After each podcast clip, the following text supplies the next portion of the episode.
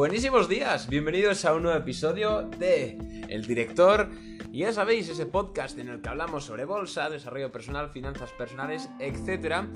Pero hoy tenemos eh, un, tema, un tema distinto. Hoy vamos, vamos a tocar algo... No, a nivel de distinto me refiero a que no, no va a ser un análisis o, o, un speech como hacemos siempre, sino que voy a estar contestando a modo de cuestionario a una de las a unas cuantas preguntas que me habéis hecho eh, por Instagram. El otro día eh, pues puse un sticker de estas de preguntas en mi Instagram que es arroba arnau barra baja por si me queréis ir a seguir ahí y participar en el próximo consultorio.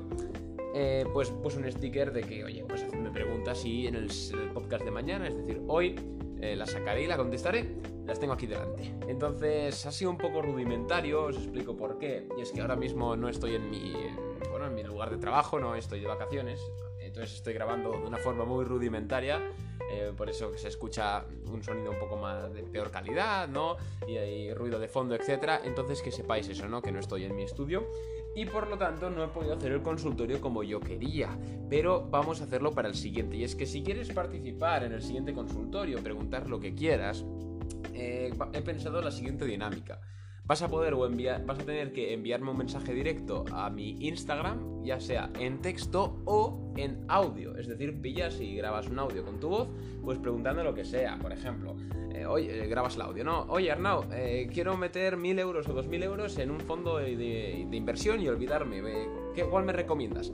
Y le das a enviar el audio. Entonces así todos los oyentes podemos escuchar como el oyente pregunta la pregunta y yo la contesto. Es un poco más dinámico, ¿no? Entonces, eso eh, que sepáis que está la opción. Entonces, si quieres participar en el segundo consultorio, eh, pues sencillamente haces eso, ¿no? Sencillamente mándanos un audio de voz preferiblemente en mi cuenta de Instagram, ¿no? En MD, en mi MD, mensaje directo, y yo lo pondré aquí y te contestaré. Entonces, vamos con las preguntas de ayer. Las tengo aquí, perdonadme, son muchas, de hecho son más de 50, que diréis, coño, no es tanto, vale, pero es que para contestarlas sí. Entonces lo que he hecho es que las que son un poco más generales, las que pueden ayudar un poco a todo el mundo, eh, las voy a contestar en el episodio y luego, eh, pues las preguntas un poco más personales o específicas las, las he contestado directamente. O sea, le daba a responder y os he contestado directamente a vosotros, ¿vale? En el MD.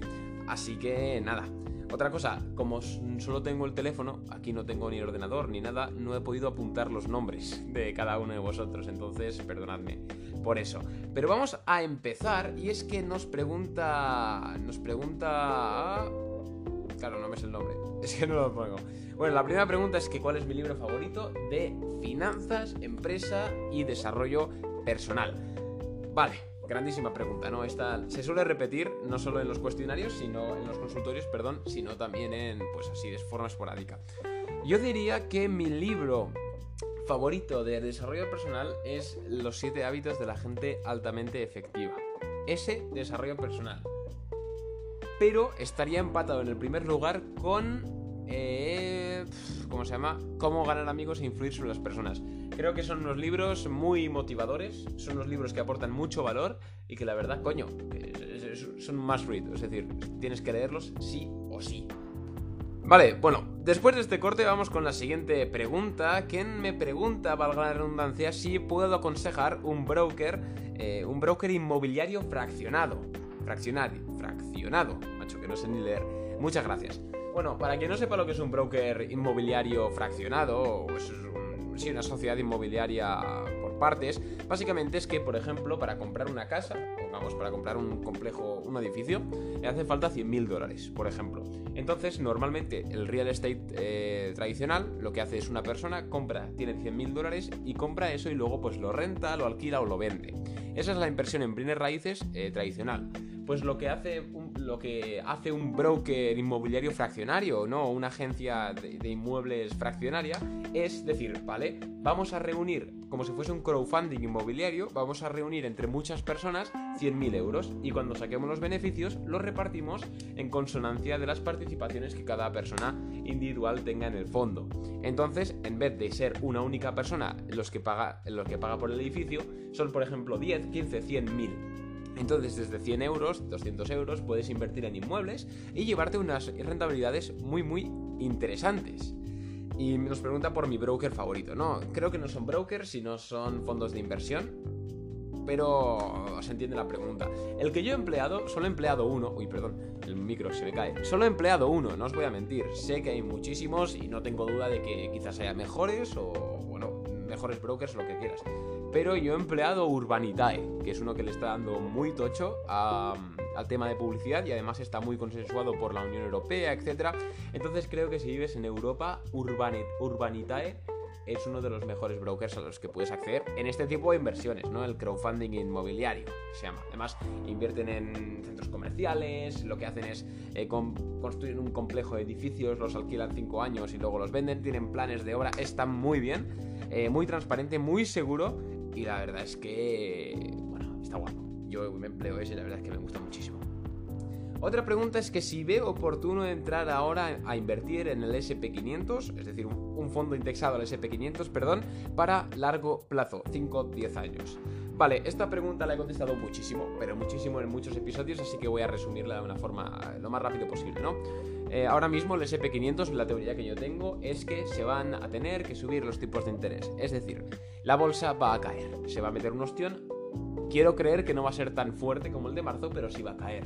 Entonces, si eres un inversor a corto o medio plazo, no te recomendaría entrar ahora en un fondo indexado. Puedes comprar acciones, venderlas en una semana, dos, tres, un mes, pero lo que es comprar un fondo de inversión para mantenerlo medio año, un año, no te lo puedo recomendar ahora mismo. Ahora bien, si tú como me comentas eh, vas a entrar en 5 o 10 vas vas a mantenerlo hasta dentro de 5 o 10 años, es decir, a largo plazo, eh, pues realmente sí es una muy buena inversión, porque al fin y al cabo la economía y más la americana siempre está en crecimientos y al final eh, da igual que haya otra, otra corrección de mercado fuerte, incluso más grande de la que hubo en marzo, que en 5 o 10 años me juego el brazo a que está recuperado.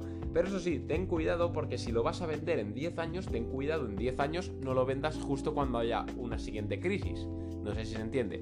Intenta vender en el mejor punto posible. Pero bueno, si vas a invertir a largo plazo, sí, es una buena inversión, un fondo, un fondo indexado, sin ningún tipo de problema. Otra preguntita interesante es que eh, recomiende mis tres brokers favoritos. La pregunta es top 3 brokers, pero mis tres brokers eh, favoritos. Bueno, lo tengo muy claro, ¿no? Antes, hace unos meses eran otros, ahora lo tengo muy, muy, muy claro. El broker, mi broker favorito ahora mismo es Trading 212. Sí, es muy sencillo, es muy... diréis lo que queráis, ¿no? Ay, es que no tiene estas particulares... Es que no te marca el volumen diario de compra de las acciones del índice de Vietnam. Quizás no, no es el broker más avanzado, no es el broker que emplea pues, un empleado de la City de Londres, no, es un broker sencillo, limpio y con una interfaz funcional, funcional que al fin y al cabo es lo que yo busco en un broker. Entonces ese es mi favorito, ¿eh? Trading 212. Además la aplicación que tiene en el móvil es acojonante. Por cierto, Trading 212 no tiene comisiones de ningún tipo. Es que es brutal, no es ninguna propaganda pagada ni nada, en absoluto no tiene comisiones, al menos en la, modalidad de acciones. ¿eh? Luego tiene otra modalidad que es CFDs, que esa te recomiendo que no la toques, pero la modalidad de acciones no tiene eh, comisión por nada, ni por depósito, ni por retiro, ni por compraventa. Tiene un número ilimitado de, compras y ventas, es, acojonante, es el mejor broker que he probado yo hasta la fecha. Luego, si me pides dos más, que haga un top 3, bueno, pues te metería también Interactive Brokers, que lo he empleado durante mucho tiempo. Eh, pues por el tema de que pues, es Interactive Brokers, ¿no? Que te voy a decir. Y luego por último de Giro, que quizás es dentro de los avanzados uno de los más sencillos. De Giro también lo he empleado mucho tiempo, pero sin duda el top queda en primera posición Trading 212. Nos ya como última pregunta, porque he visto que se me está alargando el episodio y tampoco quiero hacer aquí muy largo, las que me quedan por contestar las contestaré por mensaje directo a, vosotros que me las habéis preguntado. Eh, pero vamos a contestar la última, y es que qué empresas creo que van a ser las nuevas Amazon a nivel, o sea, perdón, a nivel a corto medio plazo, es decir, cuáles qué empresas creo que van a tener un mayor desarrollo y, una mayor exposición, explosión a un corto medio plazo, ¿no? Yo en corto medio plazo no me has especificado, pero imagino que será un año o dos, ¿no? Básicamente, ¿cuáles creo yo que son, en qué, en qué empresas deposito yo mi confianza y creo que van a explotar muchísimo en dos, tres años? Bueno, pues eh, por supuesto no lo sé. Porque si se supiese sería millonario. Y no lo sé. Pero sí que tengo indicios y yo creo firmemente que Spotify, Spotify, la de música, la tengo comprada desde hace un montón de tiempo, ¿eh? En mi Twitter y en mi Instagram, creo que desde el año pasado tengo compradas acciones de Spotify eh, va a subir muchísimo. Y de hecho está subiendo, las compré como a 150 dólares, creo, y ahora están en 250, o sea que ha sido un más 100, bastante bonito. Pero lo que le queda, yo creo que Spotify es uno de los grandes negocios, porque va a hacer lo mismo que ha hecho Netflix. Spotify lo que va a hacer va a ser lo que ha hecho Netflix con las series, pues es decir, producir contenido propio, eh, dar herramientas, etcétera, comprar compañías asociadas, pero al campo del audio, ¿no? Por ejemplo, este, este podcast es muy probable que lo estés escuchando en Spotify. Spotify está apostando mucho por los podcasts, también está apostando muchísimo por la producción eh, de, de, contenido independiente, de contenido propio. Hace poco creo que compró un estudio de música, le pagó no sé cuánto dinero a Barack Obama para que hiciese un podcast. Entonces creo que el contenido original la creación de contenido en general creo que es el futuro del entretenimiento. Y Spotify aún le queda mucho por recorrer y creo que no tiene una competencia seria porque Apple Podcast, Apple Music realmente no están al nivel y Amazon tampoco. Creo que Spotify sí que tiene muchísimo que ganar y recordemos que es una empresa que aún está en pérdidas. O sea que cuando empiece a dar beneficios, porque ahora mismo lo reinvierten todo en la empresa, pero cuando empiece a dar beneficios, eso en la bolsa se verá, ¿no? Y creo que es mi estimación. A día, ¿qué día estamos hoy? 21 de julio de 2020, Arnau Nogués dice que Spotify es una buena inversión. A lo mejor en un año y medio tengo que poner este extracto en mis redes sociales para decir, lo dije. Y otra empresa, otra, ah, para acabar, ya pongo el broche final ¿eh? episodio, pero estoy vigilando una empresa que se llama Virgin Galactic. Virgin Galactic del grupo Virgin, ¿no? Pues ya sabéis, Richard Branson. Virgin Galactic es una empresa que básicamente promete que en los próximos años va a hacer turismo espacial. Es decir, tú le vas a pagar una pasta y ellos te van a poner en la, Luna, en Marte, donde sea. Cuidado, porque quizás no parece el negocio de, ah, pero no van a ganar mucho, ¿quién va a querer hacer eso? Cuidado, que la acción cotiza a 11 dólares. Cuidado porque estas empresas son las típicas que se marcan un Tesla y en 3, 4, 5 años valen 1000 dólares. Entonces cuidado que podemos estar entre una muy buena predicción.